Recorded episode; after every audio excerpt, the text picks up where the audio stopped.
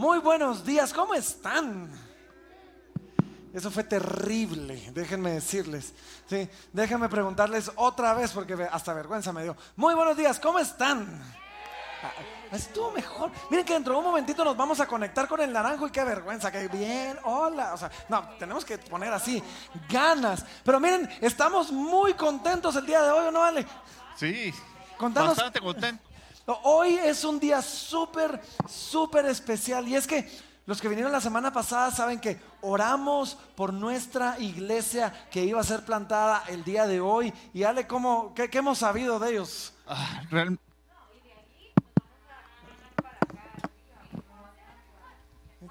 ahí estás, no, ahí. Bueno. Con Galío. Bueno, pero realmente estamos entusiasmados porque eh, la verdad que es una poder ser parte de esta iglesia. Así que, eh, bueno, les comentamos, tuvieron un poco más de 100 personas atendiendo al servicio. No, no, no, no. 190, 190 personas final.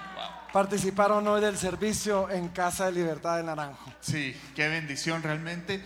Y pues ahí sí que estamos contentos también de poder pues, plantar esta, este campus, como le decimos, que es una extensión de Casa de Libertad allá en Naranjo y poder también ordenar a Javier, Ángel, perdón, a Ángel y, a, Juan. y a Juan como los pastores de eh, Casa de Libertad Naranjo. No, y miren, y fue un tiempo súper especial. No solo pues la iglesia fue inaugurada, eh, la, gente llegó, llegó el alcalde auxiliar, llegaron los bomberos, llegó la policía, llegó, pues no a arrestarnos, gracias a Dios, sino a apoyar. Pero ¿saben qué? no me crean a mí, vamos a conectarnos con ellos para que nos cuenten un poquito cómo les fue. Ya terminó el servicio por allá, pero no sé si estamos listos para conectarnos. Sí, vamos. Estamos listos, vamos, vamos a conectarnos ahí con ellos y que Ángel nos cuente un poquito, porque miren, qué, qué bendición verlos ahí. Ahí tenemos a Ángel que está a punto de conectarse. Ángel, ¿cómo están? Qué gusto verlos. ¿Qué tal? ¿Cómo están? Bendiciones. Qué alegre saludarles. Aquí ya terminando. Pues contanos cómo les fue. Estamos aquí emocionados. Hemos visto las fotos, los videitos, pero contanos cómo estuvo el primer servicio de Casa Libertad Naranjo. Realmente fue una bendición increíble. Eh, pudimos, bueno, escuché ahí que ya diste números, cabal, te faltó solo uno, ya contamos 191.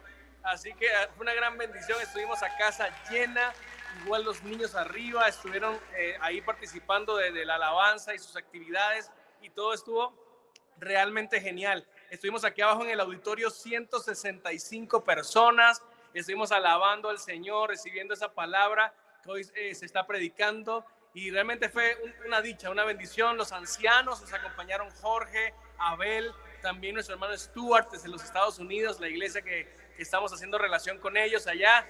Así que realmente fue un, tiempo súper especial de alabanza, de oración. Todos estuvieron súper contentos, felices, muchas reacciones preciosas de la gente y, pues mucho compromiso de que regresan la próxima semana. Pues buenísimo, buenísimo. Y Ángel, contanos, o sea, yo vi fotos, habían bomberos, había policía. ¿Qué, qué pasó por allá? ¿Quiénes llegaron y por qué? ¿Por qué, por qué algunos, algunos se asustaron pensando que algo había pasado y hemos llamado a los bomberos pero no, la verdad es que eh, recibimos incluso apoyo de la alcaldía de, Misco, eh, sabiendo que teníamos esta inauguración de nuestra, nuestro servicio, nuestra iglesia, pues nos enviaron ahí un grupo de, bomberos y paramédicos para prever cualquier situación. También estuvieron también del de tránsito para ayudarnos con el parqueo afuera.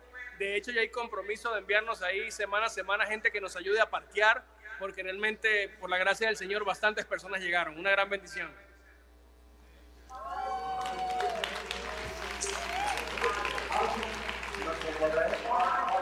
Pues mira, nos gozamos con ustedes, nos gozamos con todo lo que el Señor hizo hoy y va a hacer en Casa Libertad el Naranjo. Asumo que han de estar agotados y ya listos para tomar un pequeñito descanso bien merecido. Así que Dios los bendiga, ¿sí? Vayan a descansar tranquilos y de verdad que qué bendición. Vaya, bendiciones para todos ustedes. Saludos a la iglesia. Les amamos mucho. Nos vemos pronto. Amén. Pues miren, miren qué alegre esto, de verdad que para nosotros. Ahí están todos, ve. Bueno, pues miren que qué alegre, qué bendición. De verdad que un equipón allá y el Señor bendiciendo, bendiciendo su obra. Pero bueno, regresando a acá, tenemos un par de anuncios que darles, ¿sí? Y, lo primero es que siempre, inmediatamente después de terminar nuestra alabanza, tenemos un tiempo donde los motivamos, los exhortamos a sembrar, sembrar ofrendas, sembrar sus diezmos. Y, y lo hacemos justo al terminar la alabanza porque consideramos que esto es una extensión eh, de nuestra adoración. Así que, ¿cómo damos en Casa de Libertad? Bueno, aquí en Casa de Libertad damos con gozo, damos con generosidad y sacrificialmente. Y sobre todo damos voluntariamente. Bueno, nosotros creemos que Dios ama al dador alegre, por eso damos con gozo. Pero eso es bien importante, damos voluntariamente. Nadie aquí está obligado a dar. Y sobre todo, si tú nos visitas por primera vez o si solo estás de paso, por favor, esto no es para ti. Es para los que amamos a Casa Libertad, nuestra casa. Si tú estás solo de visita, tú eres nuestro invitado. Y si, y si es la primera vez que nos visitas, te invitamos a que al, fondo, a la izquierda, al terminar, pases a la central de conexión. Queremos darte un pequeño paquete de bienvenida y conocerte un poquito mejor. Ahora, todos los demás, al terminar el servicio, tenemos ofrendarios en todas partes pueden pasar a dar. No, no, lo, no lo hacemos como se hace regularmente por temas de pandemia, no queremos por protocolos andar que, todos toquen todo, pero están invitados a dar. Así que eso al terminar del servicio. ¿Qué otro anuncio tenemos? Pues eh, la verdad que estamos emocionados de poder pues, apoyar a Fundaniños. Ustedes saben que Fundaniños es un hogar eh, para niños, ¿verdad? Donde pues reciben no solo el hogar, sino también educación, reciben formación y tienen diferentes actividades. Y la iglesia, pues ahí sí que casi que desde el día uno hemos estado apoyando a esta fundación y el domingo entrante a las 7 de la mañana va a iniciar lo que es una carrera, Funda Race, que son una carrera de 5 y de 10 kilómetros. Sí, ahora, otras, esto no lo está organizando la iglesia, pero estamos apoyando a Fundan Niños. Va a ser a las 7 de la mañana. Y es una carrera familiar. Así que si ustedes quieren participar, pueden ir a las 7 de la mañana, caminar los 10 kilómetros aún, que están a tiempo de venir acá. Ahora, si, si no quieren caminarlos o correrlos, sus hijos pueden llevar bicicletas, va a ser un tiempo alegre. Y si de plano eso sí no es para ustedes, los invitamos a que compren la entrada y no vayan, pero, pero que apoyen al final de cuentas a Fundan Niños porque es una buena, buena obra. ¿sí? Ahora, la iglesia está creciendo. Ya vieron, el naranjo está siendo lanzado el día de hoy. muchos nos hacen falta aquí hoy porque estuvieron allá y otros, pues el frío no los dejó salir y, o el COVID o qué sé yo. Pero, pero la iglesia está creciendo y, y no solo está creciendo la iglesia, los ministerios de la iglesia están creciendo. Y el ministerio de mujeres de nuestra iglesia también ha crecido. Y nos pidieron que hiciéramos un anuncio, así que contanos qué está pasando con las mujeres. Sí, bueno, el, el, el ministerio de mujeres que está a cargo de Aurorita eh, ha crecido, realmente ha crecido y habitualmente se reúnen en, la, en las aulas de abajo eh, aquí en la iglesia, pero ha crecido a tal número que van a tener ya su reunión aquí en el auditorio. Entonces estamos emocionados por eso, por ver realmente ese crecimiento que se ha dado eh, en las mujeres de Casa de Libertad y para todas aquellas que quieran crecer en el camino del Señor, pero también tener una comunidad, un contacto con otras mujeres de la iglesia, pues están bienvenidas a venir. Son los miércoles a las 10 de la mañana. Así es, miércoles a las 10 mujeres tomen nota las que puedan venir. Y lo último, pues ya vieron lo prometido es deuda, les dije la semana pasada que terminamos nuestra serie del camino, que iba a estar en todas partes en la iglesia información de ese camino y, lo tienen ahí. Y yo los invito a que ustedes, ya sea que quieren conocer más del Señor, que quieren conectarse con otros, que quieren crecer en su fe o que quieren comprometerse, ahí hay códigos QR, hay información y donde ustedes se metan y digan lo que ustedes quieren hacer, hacia dónde quieren llegar, les va a dar el camino, su camino, de qué pasos tienen que tomar para llegar al lugar donde quieren llegar aquí en la iglesia. Así que, aunque sea por curiosidad, métanse a los códigos, a, a todos los links que tienen en las paredes y van a ver, pues no solo el trabajo de todo nuestro equipo, sino el camino que hemos preparado para que ustedes puedan crecer en el conocimiento del Señor. Y creo que estamos, ¿verdad? Sí, estamos. Y también para todos aquellos que se perdieron alguna prédica de la serie El Camino, pues también está disponible en la app de Casa de Libertad o en la página web casadelibertad.org. Amén. Y pues para arrancar el servicio, pues vamos a orar. Vamos a orar. Padre, gracias te damos, Señor, por tu obra. Gracias, Señor, porque pues tú nos has encomendado, Padre, que pues prediquemos, que extendamos tu reino, Señor, y y damos gracias, Señor, porque pues tú lo has permitido, Padre. Y vemos una iglesia como Casa de Libertad Naranjo ser hoy, hoy, hoy inaugurada. Y oramos, Señor, para que tu obra en Misco, en el Naranjo, Señor, crezca a través de la predicación de tu palabra, mi Dios. Y también pues hoy te damos gracias, Señor, porque tú has levantado a Francisco como nuestro pastor, Señor. Y te pido, mi Dios, que pues le des gracia misericordia y sabiduría para impartir el mensaje que tiene para hoy y que abran nuestros oídos a tu palabra. En el nombre de Jesús oramos. Amén.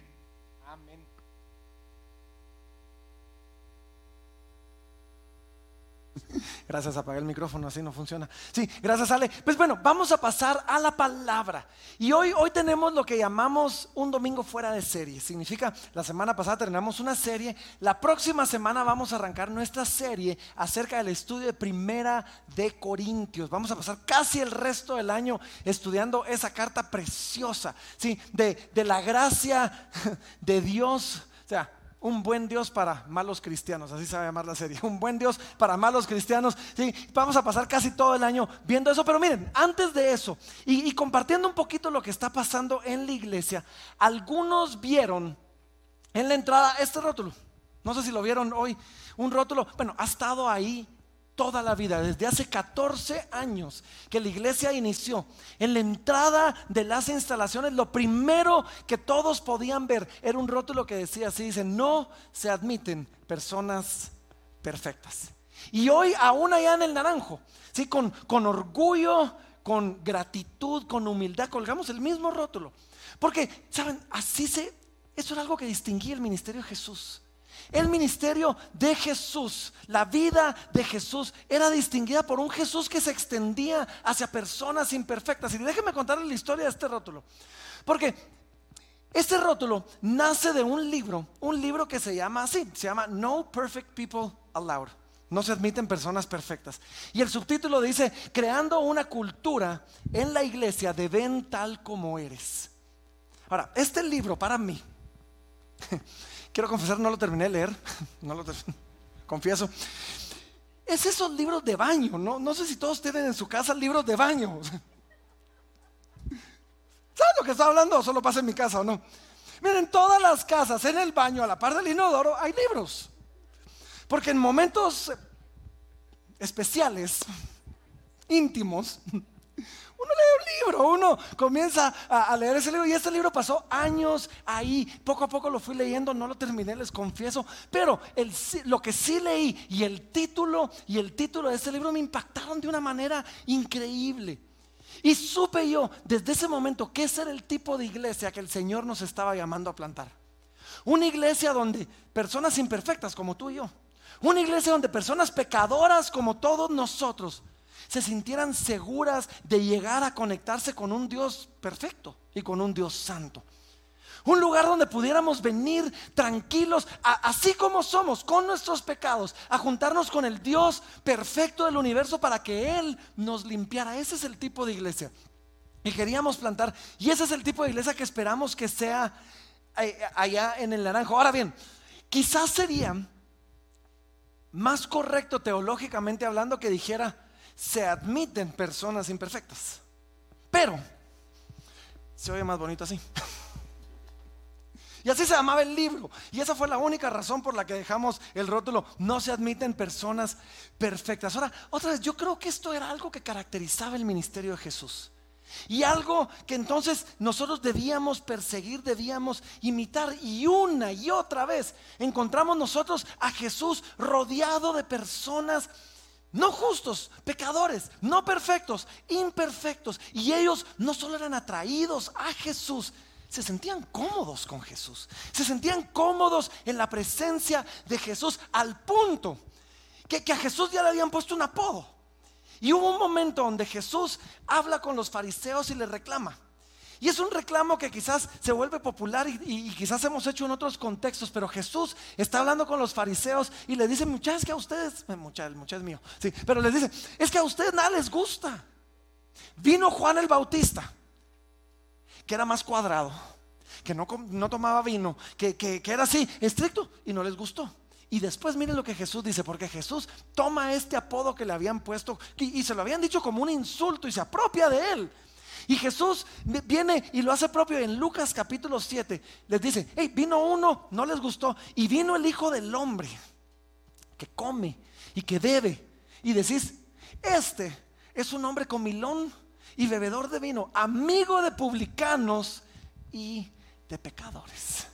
A Jesús le habían dicho como un insulto, es que él es un amigo de pecadores. Y Jesús lo tomó muy en serio y dijo, sí, soy un amigo de pecadores. Y todo su ministerio se vio caracterizado por Jesús rodeado de pecadores, rodeado de personas imperfectas y extendiéndose a ellos. Al punto que su, su primer milagro fue en medio de una boda. Jesús no tenía problemas de ir a una boda donde quizás la gente ha estado un poquito pasada de, vino y, y transformar el agua en vino. Y estar ahí con sus discípulos, siendo de testimonio para ellos, compartiendo con ellos. Jesús no tuvo, no tuvo problemas, no, no objetó. En un momento un fariseo, en un momento un fariseo se lo lleva a su casa. Y lo lleva a su, a su casa y estando Jesús en la casa se acerca una mujer. Y la Biblia solo la describe así, dice, era una mujer pecadora. Creo que es una forma un poquito más polite de decir era una prostituta. Era una mujer, pues pecadora, podemos asumir qué tipo de pecados cargaba, pero dice que esa mujer se acerca, se postra ante los pies de Jesús con sus lágrimas y su cabello comienza a lavar los pies de Jesús. Y cuando todos lo ven, se escandalizan y le dicen, ah, si él fuera profeta, sabría qué tipo de mujer es la que le está lavando los pies. Y Jesús se voltea con el, con el fariseo y le dice, hey, mira, una persona tenía dos siervos. Eh, a uno le perdonó mucho, ya le estoy resumiendo, y al otro le perdonó, le perdonó poco. ¿Quién lo ama más? Y el fariseo dice, pues asumo que al que le perdonó mucho le dijo, es cierto, y esta mujer que venía llena de pecados, me está lavando los pies con sus cabellos. ¿Y tú? No me lavaste los pies cuando entré, ni siquiera me has ofrecido tomar. No, le ofrecido tomar, Dios mío. Pero Jesús no tuvo problema con eso. Es más, en un momento él iba caminando por la calle y un hombre llamado Saqueo. Saqueo que la Biblia lo describe como el jefe de los publicanos. Y ahorita van a entender por qué esto era importante. Vamos a hablar de los publicanos en un momento. Se había subido un árbol y Jesús lo voltea a ver y le dice, Saqueo, baja de ahí, porque hoy es necesario que yo vaya a comer a tu casa. Jesús me encanta porque se autoinvitaba a todos lados. Sí, es, es importante que hoy vaya a comer a tu casa. No tuvo problema Jesús de sentarse y platicar con, es más, pedirle de beber a una mujer samaritana. Los samaritanos los judíos no se llevaban. Los judíos creían que los samaritanos eran, eran impuros, era una raza mixta, era una raza, inferior. Y, y, Jesús se sienta con esta mujer y todavía le dice, hey, cinco maridos has tenido. Era una mujer con cinco matrimonios fracasados. Si alguno aquí vino divorciado, sabe lo, el, estigma que hay sobre, sobre el divorciado en la iglesia. Y Jesús dice, tú has tenido cinco matrimonios fracasados y con el que vivís ahora no es tu marido. Y no tuvo problema Jesús de juntarse, compartir con ella, platicar con ella, pedirle agua a ella. En otra, en otra ocasión, en otra ocasión, le llevaron a una mujer sorprendida en el acto mismo del adulterio. Yo me imagino que la sacaron ahí de la cama, la arrastraron, la trajeron ahí medio desnuda, avergonzada, delante de todos, la ponen a los pies de Jesús y le dicen a Jesús, la ley, imaginen el corazón de esta mujer, la ley dice que hay que apedrearla. ¿Qué dices tú? Y Jesús, siendo Jesús, dice que no dijo nada, comenzó a dibujar en el piso, no sé si con el dedo o con, el pie. Y de repente le dice, está bien, el que esté libre de pecado, tire la primera piedra. Y uno por uno se comienzan a levantar e irse. Uno por uno comienzan a dejarlo y de repente se encuentra Jesús con esta mujer solo. Y esta mujer yo me la imagino avergonzada, humillada, ahí a media calle, no haber tenido ni ganas de levantar la mirada y cuando finalmente levanta la mirada y se cruza con la de Jesús, Jesús le dijo, mujer, ¿dónde están los que te acusan? Le dice, se fueron, Señor. Y él le dice, pues yo tampoco te acuso, yo tampoco te condeno. Ahora levántate, vete, no peques más. Una y otra vez vemos a Jesús rodeado de, pecadores. Y era tan así. No solo el atractivo que Jesús tenía con personas no religiosas, no perfectas, sino también la actitud que mostraba Jesús hacia ellos. Y hay una ocasión, que es la que les quiero compartir el día de hoy. Hay una ocasión de una historia donde una persona, un pecador, se encuentra con Jesús, cambia su vida y el día de hoy tú y yo seguimos siendo bendecidos por esa ocasión.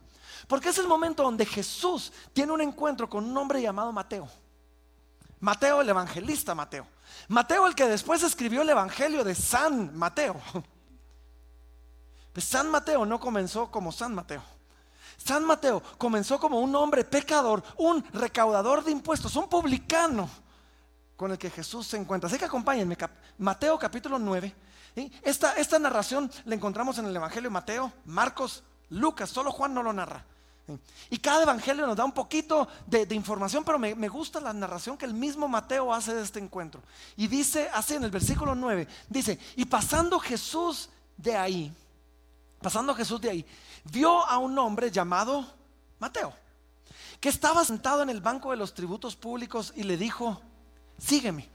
Y se levantó y le siguió. Ahora paremos aquí un momentito. Porque otra vez, este Mateo es San Mateo, es el Evangelio según San Mateo, ¿verdad? Y él nos está narrando la historia de su propia conversión. Y hay algunos detalles interesantes, porque Mateo era publicano, miren, estaba sentado en el banco de los tributos públicos. Él estaba sentado trabajando, cobrando impuestos. Ahora, los publicanos eran un grupo especial de personas. Es más, la Biblia les da una categoría de pecadores completamente distinta. Una y otra vez nosotros leemos que habían pecadores y publicanos, como quien dice, esto, esto no es insultar a los pecadores, meterlos en esa categoría, pues. Entonces, eran los pecadores y los publicanos. ¿Y por qué eran tan mal vistos los publicanos? Los publicanos eran cobradores de impuestos. Ahora, a nadie le gusta que le cobren impuestos, pero ese no era el problema. El problema era que los publicanos eran judíos. Judíos que habían ido con el oficial de los tributos romanos y le habían comprado, le habían pagado al oficial romano el derecho de cobrarle impuestos a otros judíos en nombre de Roma. Entonces ellos habían pagado por llegar con sus hermanos judíos a cobrar impuestos para financiar al imperio que los estaba oprimiendo. Eran vistos como traidores. Y no solo eran vistos como traidores, la profesión era bien turbia. ¿Por qué? Porque ellos compraban un derecho y el oficial romano les decía, miren, aquí hay una cuota. Ustedes, si pongamos un número, ustedes tienen la cuota y me van a pasar 10 mil quetzales al mes. ¿Qué sé yo? Ahora, ¿qué ganan ustedes? Recauden 11, recauden 15, recauden 20. Si ustedes recaudan 15, 5 son suyos, 10 son míos. Si recaudan 20, 10 son suyos, 10 son míos. Tenían una cuota y entonces las leyes permitían que un recaudador de impuestos pudiera ver a una persona en la calle. Y si estaba una persona en la calle, él se podía acercar, por ejemplo, a Coco y decirle, Coco, vos no has pagado impuestos, ya pagué, no, no has pagado impuestos, no cargo nada, pues me dejas los zapatos. Y en la calle podían extorsionar a cualquiera por lo que llevaba puesto en ese momento para cobrarle impuestos. Los publicanos no eran bien vistos y Mateo era un publicano. Y no solo era un publicano, era un publicano en funciones. Miren lo que dice, dice Mateo que estaba sentado al banco de los tributos. Mateo estaba trabajando en ese momento. Mateo en ese momento activamente estaba trabajando. Algunos podrían decir, él estaba activamente en su pecado. Cuando estando él ahí, Jesús se acercó a él. No él a Jesús. Él no estaba buscando a Jesús. Él no estaba siguiendo a Jesús. Él no estaba entre el grupo de seguidores de Jesús. No, él estaba trabajando. Y en medio de todo eso Jesús se acerca a él, no él a Jesús. Y Jesús lo llama a él para que venga. Quizás él no se hubiera sentido cómodo de acercarse a Jesús. Porque a veces el pecador se siente incómodo de acercarse delante de algo santo. Debería de. O quizás ya lo había hecho con algunos fariseos en algún momento y lo habían rechazado diciendo, y vos venís aquí, no fuera aquí. Aquí no se aceptan pecadores. Y Jesús se le anticipa y Jesús lo llama. Estando él en medio de su pecado, él en medio de lo que estaba haciendo Jesús, lo llama. Y lo que me encanta a mí esta historia es esa última frase donde dice, y se levantó y le siguió. Y se levantó y le siguió. Saben, yo he descubierto, no solo en las páginas de las escrituras, en mi experiencia personal, que muchas veces el pecador, que muchas veces el publicano, que muchas veces aquel imperfecto tiene una mayor disposición de levantarse y seguir a Jesús que lo que la tiene el que se la lleva de bueno y de perfecto. ¿Mm? Porque aquel que es pecador se sabe pecador. Y sabe que necesita misericordia y sabe que necesita que le echen una mano. Pero el que se las lleva de bueno, muchas veces no cree que necesita una mano. Y anda ahí peleando. Así que el pecador a veces es más propenso de seguir a Dios, de seguir a Jesús sin cuestionar que el que se las lleva de bueno. Y entonces él se levantó y le siguió. ¿Y a dónde le siguió? Y me encanta esto porque otra vez Jesús se autoinvitó. Y terminan en la casa de Mateo. Miren, versículo número 10 dice, ya aconteció que estando él sentado a la mesa en la casa, y aquí nos, nos queda claro que es la casa de Mateo, pero lo vamos a ver en otro de los evangelios que nos dice que sí. He aquí que muchos publicanos y pecadores, ya vieron, dos categorías, publicanos, pecadores, que habían venido, se sentaron juntamente a la mesa con Jesús y sus discípulos. Ahora, cuando Jesús llega a la casa de Mateo, ¿saben qué encontró en la casa de Mateo? A otros Mateos, a otros pecadores, a otros publicanos, a otro montón de gente que no tenía mucho interés por las cosas espirituales, pero había algo en Jesús que les llamaba la atención y decidieron quedarse. Y Jesús llega ahí con sus discípulos, porque ojo, y déjeme hacer un paréntesis. Jesús llega con sus discípulos porque el que invita a Jesús a entrar a su vida, el que invita a Jesús a tener una relación con Él, está invitando a los discípulos de Jesús a tener una relación con Él. Son paquete todo incluido.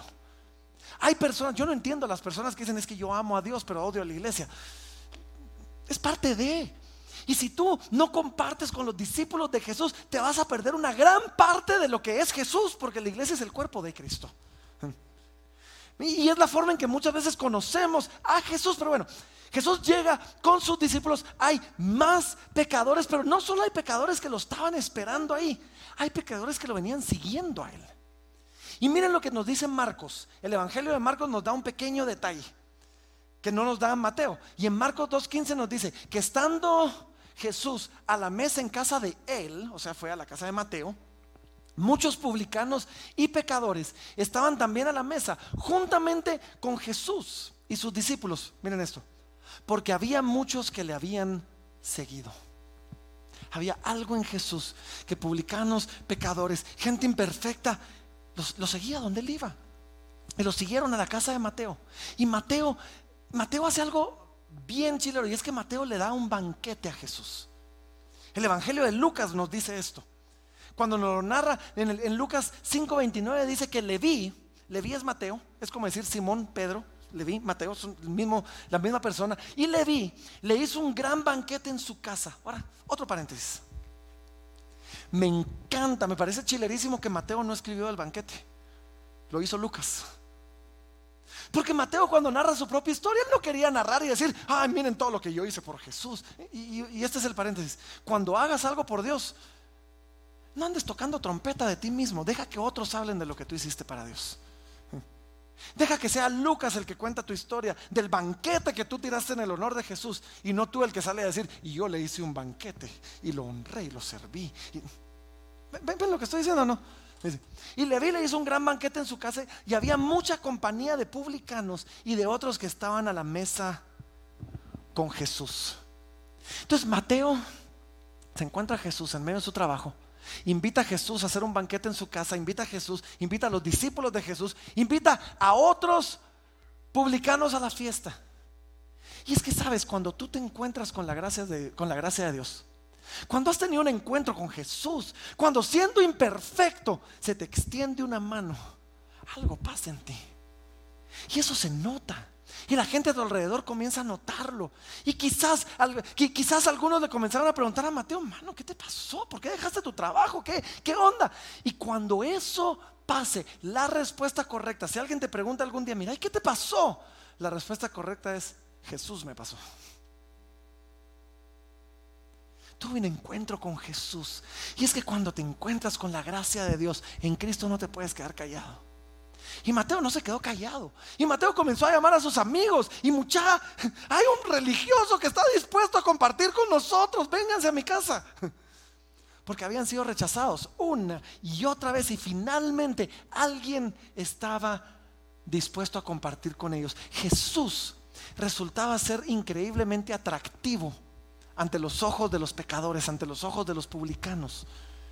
Había algo que los atraía hacia Jesús. Dios se sentían cómodos. Y desafortunadamente, ojo, desafortunadamente, muchas veces la iglesia no ha seguido ese ejemplo. ¿Qué miraban en Jesús? ¿Qué miraban en Jesús? ¿Saben qué miraban en Jesús?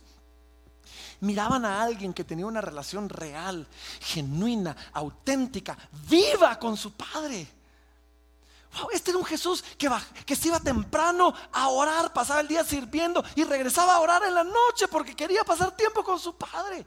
Y era un Jesús que decía, lo que yo veo a mi Padre hacer, eso hago y nada más. Pero ¿cuál es el problema? Muchas veces nosotros, la iglesia, que queremos pasar por los siglos de los siglos eternamente con el Padre, nos rehusamos a pasar 15 minutos en oración con el Padre. Pero la gente miraba a un Jesús decía, no, él tiene una relación real. Y nosotros como iglesia debemos aprender a tener esa relación real, a disfrutar de nuestro tiempo con Dios, a disfrutar de nuestro tiempo con el Padre. Y vieron en Jesús a alguien genuino, alguien que predicaba no solo con palabras, él predicaba con sus obras, él predicaba con sus acciones, él predicaba con su ejemplo, el poder de Dios estaba con él. El problema es que muchas veces como iglesia hay gente que dice, ah, es que la iglesia está llena de hipócritas. ¿Y saben qué? Tienen razón. Muchas veces la iglesia está llena de hipócritas, de gente que predica una cosa y hace otra cosa. De gente que no hace lo que predica, pero en Jesús. Ellos miraban a alguien que decía, no, no, este predica, este vive lo que predica, este hace lo que dice y lo hace bien. Y eso es increíblemente atractivo. Miraban en Jesús alguien que, siendo perfecto, siendo el único perfecto, no se sentaba a condenar a los imperfectos. No se sentaba a juzgar a los pecadores. No, extendía su mano. Los llamaba al arrepentimiento. Vamos a hablar de eso en un momentito. Pero extendía su mano, compartía con ellos. ¿Qué es lo que pasa? Los cristianos somos rejuzgones wow, ahí están condenando al mundo entero. Yo, yo me recuerdo para, para, mi boda, para nuestra boda, 19 años ya de que, me casé, imagínense eso. Para, para, nuestra boda tuvimos una gran discusión, no, pleito, pero discusión, eh, algún tiempo antes de la boda, y, y eran dos temas. ¿Va a haber música? No sean fariseos, no me juzguen, ¿sí? ¿Y será que vamos a poner licor? Una pregunta genuina de alguien que, de, una pareja que quería honrar al Señor y que decía que es la mejor forma de hacerlo. Eventualmente decidimos, bueno, si va a haber música, la pasamos re alegre, por cierto. Y decidimos, pues va a haber licor para el que los pida, para el que lo pida. Y saben qué era lo increíble. Encontrábamos hermanitos que le habían pedido un mesero que les llevara algo de tomar con su vaso debajo de la mesa, para que nadie los viera, con el pie haciendo así, la música, ¿verdad? Criticando a todos esos que estaban bailando.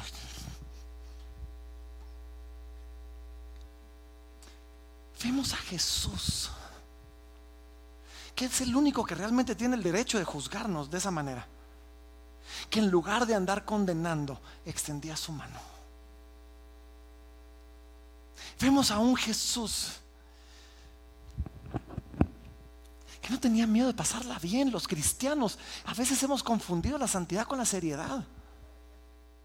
Y hemos confundido la alegría con el pecado. Creemos que para ser santos tenemos que... No. Creemos de que si nos reímos demasiado rezo hay que bajarle un poquito. Y, ahí vemos que... que ¡ah!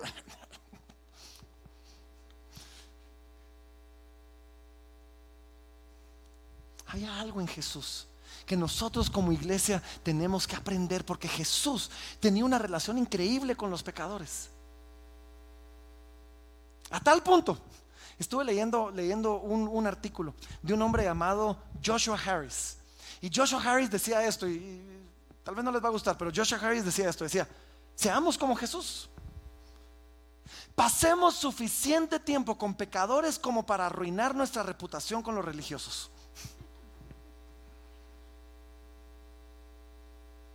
Pero cada vez que Jesús se juntaba con un pecador, no faltaba el fariseo que lo criticaba. Miren esto, versículo número 11. Jesús llega a la casa de Mateo, hay un gran banquete, hay pecadores, hay publicanos y, hay fariseos. Y los fariseos, miren los religiosos, miren lo que dice, dice, y cuando vieron esto los fariseos, que eran los religiosos de la época, gente recta, gente, pero, pero, o sea, en cuanto a la ley, impecables, ¿verdad? Dice, cuando vieron esto los fariseos, dijeron a los discípulos, ah, ¿por qué vuestro maestro come con publicanos y con pecadores? Ay, no. siempre que Jesús se, juntaba con alguien, con, un pecador, no hacía falta el santurrón que decía, ¿será que eso es bueno? ¿Será que eso es sabio, hermano? Y generalmente los que juzgaban eran los religiosos los justos, los buenos. Ellos se paraban ahí a juzgar a Jesús. Y, es como, es como que si a él, ellos se les hubiera olvidado que ellos también eran pecadores. Y que ellos también necesitaban de la gracia de Dios. Bien, por eso hablamos de que no se admiten personas perfectas. Porque aquel que se cree perfecto tiende a rechazar la necesidad de Cristo. Hay un autor que se llama Tim Keller, me encanta a mí.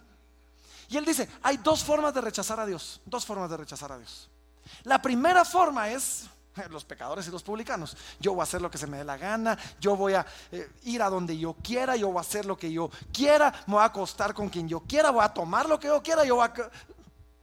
Es una forma de rechazar a Dios. Ese, ese es el hijo pródigo.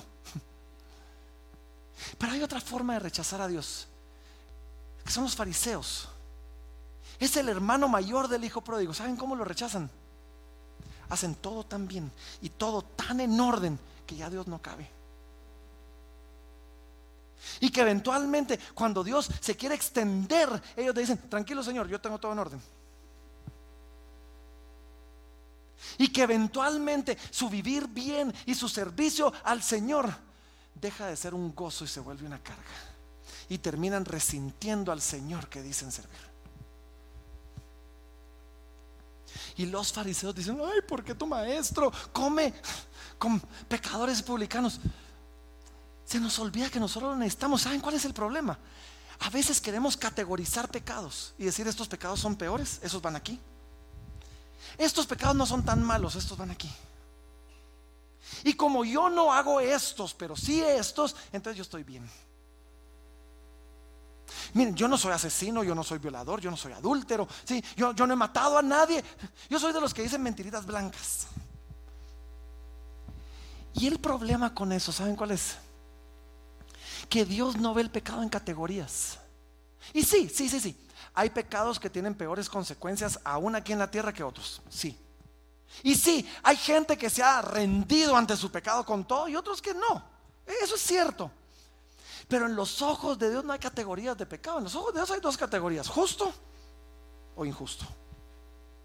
Santo o pecador. Bueno o malo. Inocente, culpable. Y tú y yo, todos nosotros, caemos en la categoría culpable, no de inocente. Santiago, el hermano de Jesucristo, escribió una carta diciendo esto. El que ha roto, el que ha guardado toda la ley, pero rompió uno de los mandamientos, se hace culpable de toda la ley. Que no se, que no se nos olvide. Nosotros tenemos tanta necesidad de un Salvador como la tiene aquel que nosotros tenemos categorizado acá. Tenemos tanta necesidad de un Salvador. Y a los fariseos se les olvida eso. Y cuando se les olvida eso, dejan de extender su mano para recibir de la gracia de Dios. Y entonces Jesús los ve. Y Jesús se da cuenta de lo que está pasando y ve que los fariseos están criticando. Y entonces se dirige a ellos. Y en el versículo número 12 Jesús les pregunta y dice, y al, y al oír esto Jesús dice, les dijo, mucha, los sanos no tienen necesidad de médico, sino los enfermos.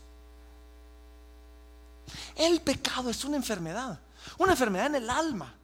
Es una enfermedad que nos debilita, nos inquieta, nos mata. Pero gracias a Dios, gracias a la obra de Jesús, no es una enfermedad incurable. Hubiera pensado que se iban a emocionar un poquito más con eso. Yo, me imagino a Jesús diciendo, miren, ellos necesitan lo que yo tengo. Es más, ustedes necesitan lo que yo tengo. Pero ellos saben que lo necesitan. Y como saben que lo necesitan, me lo están pidiendo yo se los doy. Y si ustedes se dieran cuenta que lo necesitan, me lo pedirían y también se los daría. Ellos necesitan lo que yo tengo. Las almas enfermas de pecado necesitan a un doctor especialista y ese doctor se llama Jesús. Y Jesús dejó su trono en el cielo, se humilló, se hizo hombre, vino a la tierra, vivió en medio de nosotros. Y viviendo en medio de nosotros vivió una vida perfecta, una vida sin pecado, una vida santa. Y cuando vieron eso, los religiosos se enojaron con él y lo crucificaron. Y lo pusieron en una cruz sin darse cuenta que esa cruz era un altar donde él estaba siendo sacrificado por nuestros pecados. Él era el Cordero de Dios que quitaba el pecado del mundo y lo quitó con su propia vida, muriendo ahí. E, e, él, él murió en esa cruz por ti y por mí, por todos nuestros pecados. Y estando en esa cruz, volvió a ver al Padre. El Padre le dio la espalda. Y él clamó y le dijo, Dios mío, ¿por qué me has desamparado? Y, aunque no vemos la respuesta, me imagino al Padre diciendo, porque estás lleno de pecado. ¿Qué pecado? El de todos. Cayó sobre él en ese momento. Pero siendo Jesús santo, lo enterraron y la muerte no lo, tuvo, no lo pudo retener, la tumba no lo pudo contener, la puerta, la, piedra se quitó, Jesús salió y, ascendió al trono. Y hoy, hoy, cuando tú y yo nos acercamos al Padre, quizás llenos de pecado, quizás cargados, quizás sucios, tú te vas a acercar delante del Padre y el diablo se va a acercar también al Padre y le va a decir, y lo vas a escuchar a Él. Y si Él es pecador, si ya viste lo que dijo, ya viste cómo trató a su esposa. Y lo vas a escuchar a Él. Si Él, si él es glotón, míralo, lo vas a escuchar a Él. Si Él se le pasaron los tragos hace unos días, lo vas a escuchar a Él. Uy, no, si Él... Y pongan ahí lo que quieran. Y en ese momento, alguien más se va a acercar al oído del Padre. Y Jesús se va a acercar al oído del Padre y le va a decir, Padre, sus pecados cayeron sobre mí en la cruz. Y el Padre va a decir, pasa adelante, hijo pasa adelante, hijo. Sin Jesús, los enfermos estamos perdidos eternamente, eternamente perdidos. Y entonces Jesús ve a los fariseos y le dice, mucha, los sanos no tienen necesidad de médicos, los enfermos sí.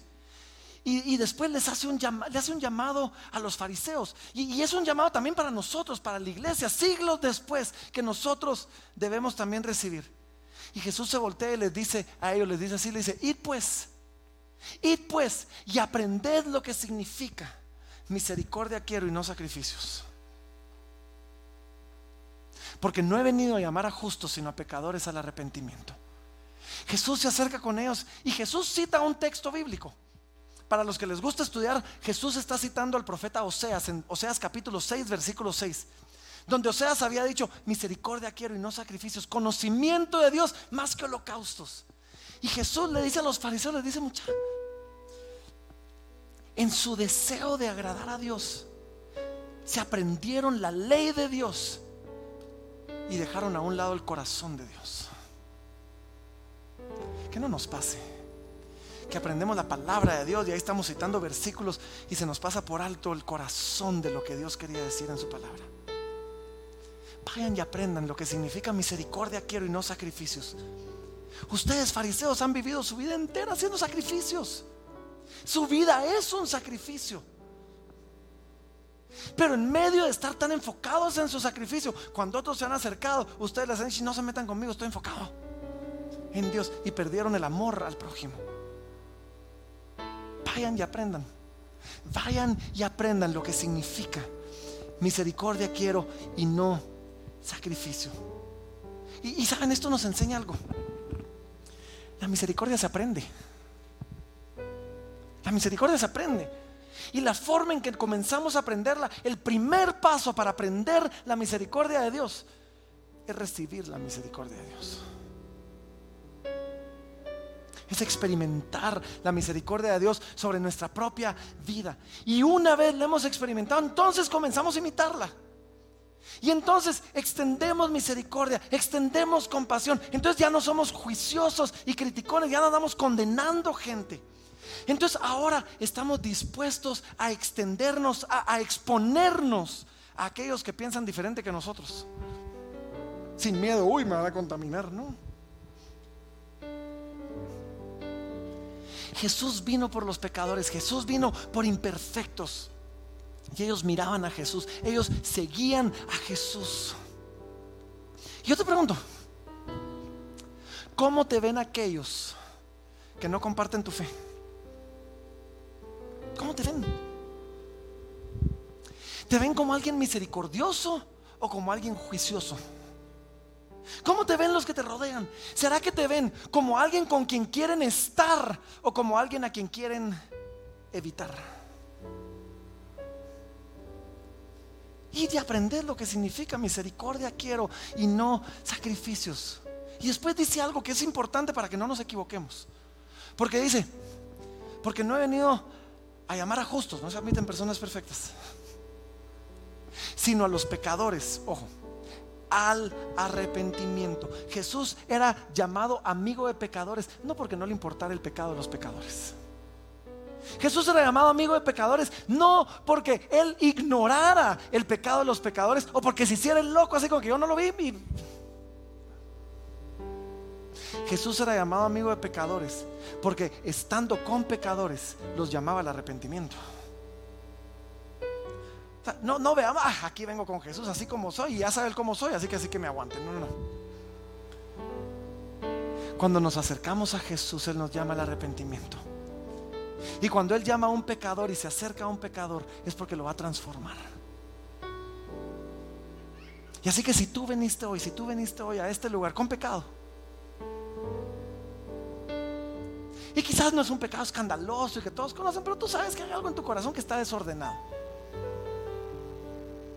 Si tú veniste hoy en pecado, yo, yo quiero que sepas esto.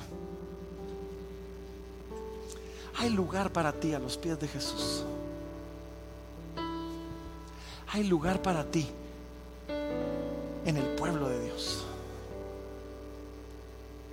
Dios nos ha llamado a plantar iglesias donde el pecador es bienvenido Quiero que sepas, te amamos, te damos la bienvenida a este lugar. Hemos orado por ti porque creemos que Dios puede transformarte. Dios te ama tal como eres, pero te ama tanto que no te va a dejar así, te va a cambiar. Y Él te ama tal como eres y en su amor te va a convertir tal, tal como Él es.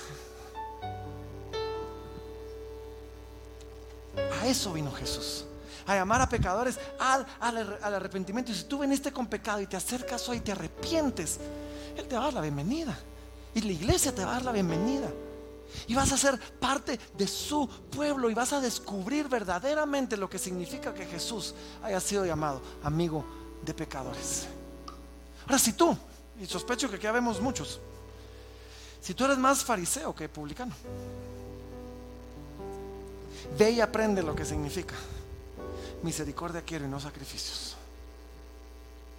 Y trae ese pecado, el de juicio, condenación y orgullo, también a los pies del amigo del pecador, para que Él te pueda perdonar de eso mismo y pueda seguirle hacia donde Él va.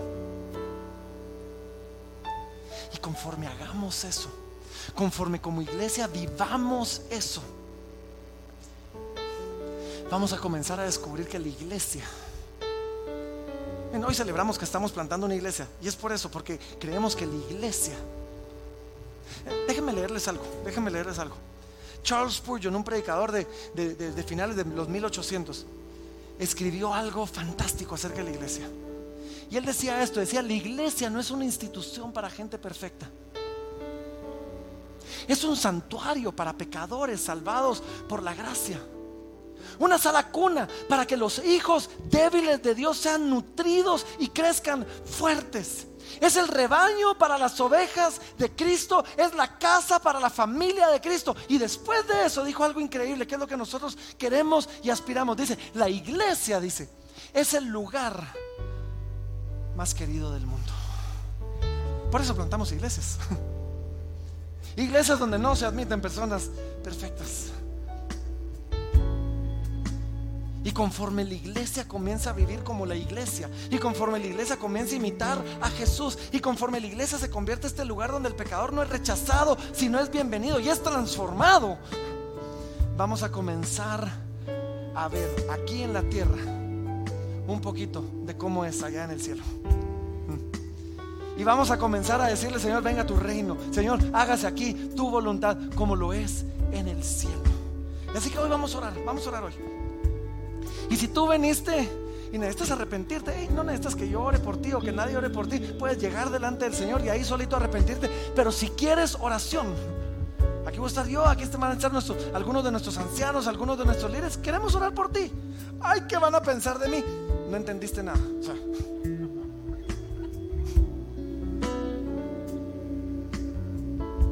y queremos orar por ti, bendecirte si lo necesitas. Si no, puedes hacerlo ahí donde estás.